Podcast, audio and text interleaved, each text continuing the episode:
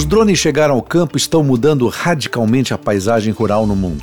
Na China já são mais de 20 mil desses pequenos veículos aéreos pilotados remotamente e usados para pulverização das lavouras e também outros milhares para captação de imagens e dados de pontos estratégicos ou também em lugares de difícil acesso. Em 2008, os sócios da startup Skydrones perceberam um grande potencial no futuro mercado de drones como solução para vários negócios e hoje, depois de ter ajudado a ANAC a regulamentar o setor, terem recebido prêmios de design e com dezenas de clientes em toda a América Latina, a startup se prepara para voos bem maiores. E essa história incrível que ouviremos hoje. Eu sou Alberto Meneghetti e estamos iniciando mais um episódio da série Startup 5.0 em coprodução com a América Podcast.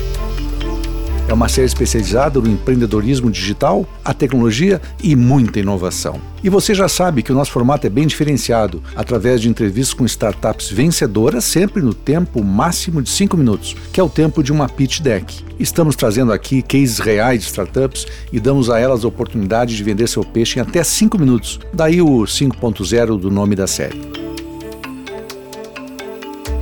E eu vou conversar hoje com Ulf Bogdava, que é fundador e CEO da startup Skydrones, uma agtech brasileira que vai nos contar a história de sua empresa e como ela já é uma das líderes no seu segmento na América Latina. Tudo bem contigo, Ulf? Tudo jóia, muito obrigado pelo convite. Bacana. Ô antes da gente iniciar o pitch, eu queria te perguntar se o nosso produtor rural, aquele que fica no campo lá, ele está recebendo bem todas as novas tecnologias que chegam até ele a toda hora. Isso é uma coisa irreversível, não é mesmo? Essa tecnologia no campo ela é irreversível, mas ela não é direcionada diretamente ao produtor porque é muita mudança em muito pouco tempo. Então, empresas especializadas normalmente são as empresas que cuidam, são com engenheiros agronômicos, é, agrônomos, né, que fazem, é, a, a, que cuidam dessa área. Eles é que acabam implementando essa tecnologia para melhorar, né, a performance, né, e aumentar a produtividade porque a tecnologia chega de várias formas, né? Chega através da própria aplicação dos insumos, que são muito mais tecnológicos hoje, resolvem com mais facilidade tudo que acontece no campo, desde doenças, pragas e tudo, né? E até as agtechs estão trabalhando em gestão da fazenda, em outras coisas, e o produtor então está muito bem servido. Talvez o que acontece é que eles não tenham gente preparada para lidar com isso, e por isso que a sucessão familiar é um dos pontos importantes também, né? Porque o jovem talvez ele está voltando ao campo preparado para lidar com essa, essa agricultura 4.0, como a gente chama, não é isso? Eu acho um ponto fundamental o fato da gente utilizar tecnologia, a gente falando nesse nosso papo sobre drones, são exatamente tecnologias que fascinam os mais jovens, né? E os fazem ter vontade de manter, ficar no campo e começar a usar essa tecnologia para aumentar essa nossa produtividade é, e reduzir muito o impacto, né? Que é causado por produtos químicos, né? Para a gente utilizar isso de uma maneira muito inteligente.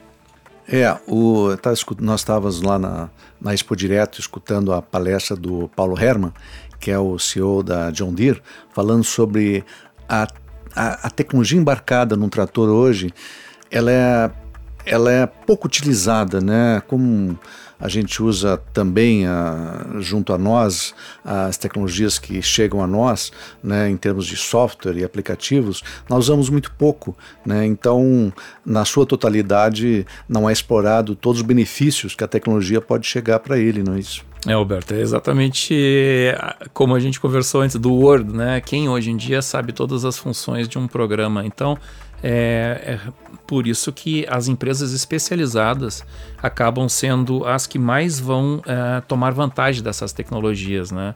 Ou é, associações que vão ajudar os seus associados, né, as cooperativas, é, vão é, disponibilizar essa tecnologia para os seus associados e normalmente é, é, disponibilizado através da rede de técnicos deles, que aí sim se formam, é, se educam nessas novas tecnologias e as aplicam da maneira correta.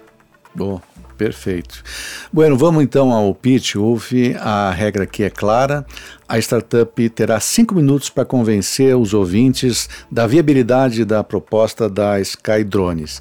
Eu vou ligar o cronômetro e, e vamos lá. Conta, Wolf, como tudo começou e qual foi a visão de vocês ao fundar a Sky Drones. Em 2008, eu fundei junto com um atual sócio meu, Carlos Hennig, a Sky Drones é, em que, pelo meu background, eu sempre vim da automação e o, e o Carlos vem da automação de aviões, né? ele vem, vem da área militar.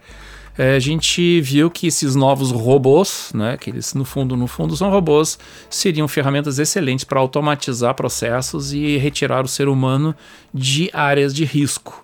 Né? Então a gente começou como praticamente todo mundo começou na parte de imagem.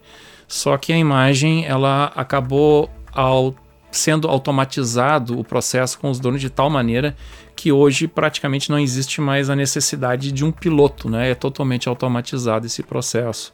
E a imagem também, ela, ela se não for para segurança, uma das nossas ideias iniciais foi trabalhar para segurança, área militar, mas ambas eh, no Brasil, vamos dizer assim, tem poucos recursos financeiros e investem muito pouco em tecnologia, vamos dizer assim, nova que eles têm que investir. Normalmente eles gostam de comprar coisas prontas é, a gente acabou vendo outros mercados. É, e há uns cinco anos atrás a gente acabou, como se chama, pivotando para o mercado do agro. A gente olhou qual é o mercado no Brasil, qual é a essência do Brasil, é o agro. Então vamos trabalhar nesta área e aonde a gente pode ajudar mais.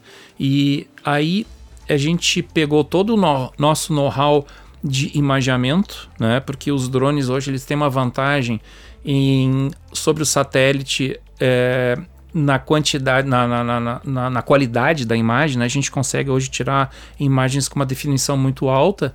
Então, no momento que a gente a gente alia a tecnologia do satélite, a gente pega uma área gigante, dessa área gigante a gente subdivide ela em áreas de interesse, e na área de interesse a gente coloca o drone para fazer uma inspeção minuciosa.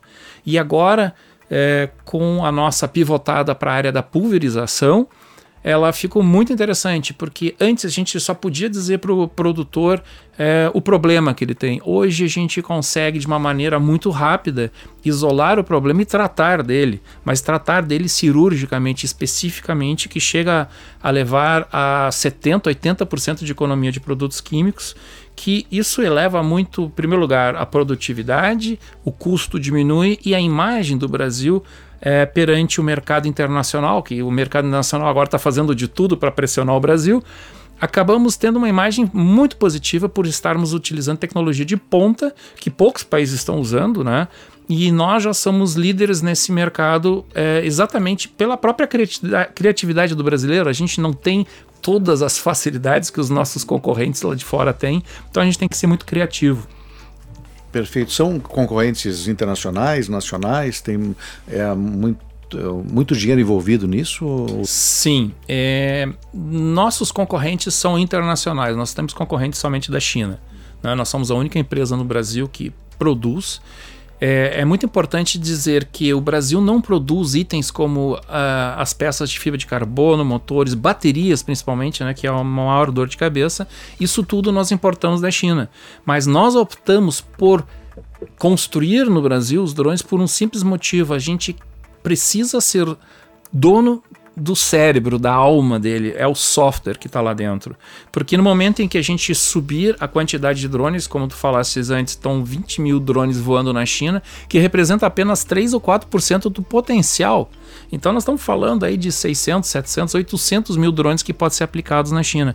E o Brasil é uma imagem de é, do tamanho do, do, do, das áreas, né? Então a gente pode sim tirar uma, uma, quase que uma regra de três de quanto é que o Brasil poderia aplicar. Então ele é um mercado grande e é um mercado que obrigatoriamente quem for trabalhar nele tem que ter a gestão dos seus drones. Eu tenho que saber onde eles estão voando, como é que está a saúde deles, porque lá no final nós não buscamos a venda do equipamento. Óbvio, a gente começa vendendo. Todas as grandes empresas chinesas começaram vendendo drones, mas todos os nossos drones têm toda a tecnologia IoT que a gente chama que conforme a expansão no campo de comunicação de dados, que já está ocorrendo, porque as grandes máquinas também necessitam dessa comunicação de dados, nossos equipamentos estão prontos para serem alugados. Então, esse é o grande lance, né? Nós vamos ter. Primeiro, a gente precisa de uma grande massa de equipamentos no mercado. Logo após, o próximo passo é fazer o aluguel desses equipamentos. Aí sim a gente vai ter um, é, é, é uma recorrência uh, nos nossos ganhos, né? E isso é que torna essa empresa, a Skydrones, tão interessante. Perfeito. Terminamos aqui. O cronômetro acabou de sinalizar o tempo de cinco minutos desse pitch. Foi ótimo, Uf. E vamos torcer para mais investidores aí se entusiasmem com a Skydrones com esse pitch, né? Muito obrigado pela tua participação, Uf. Uh, terminamos aqui mais um episódio da Startup 5.0 em coprodução com a América Podcast e teve a técnica de gravação, edição e finalização de Henrique Velasco, Rômulo Conzen e a Karina Donida. E até o próximo podcast com mais uma história inspiradora. Tchau, pessoal.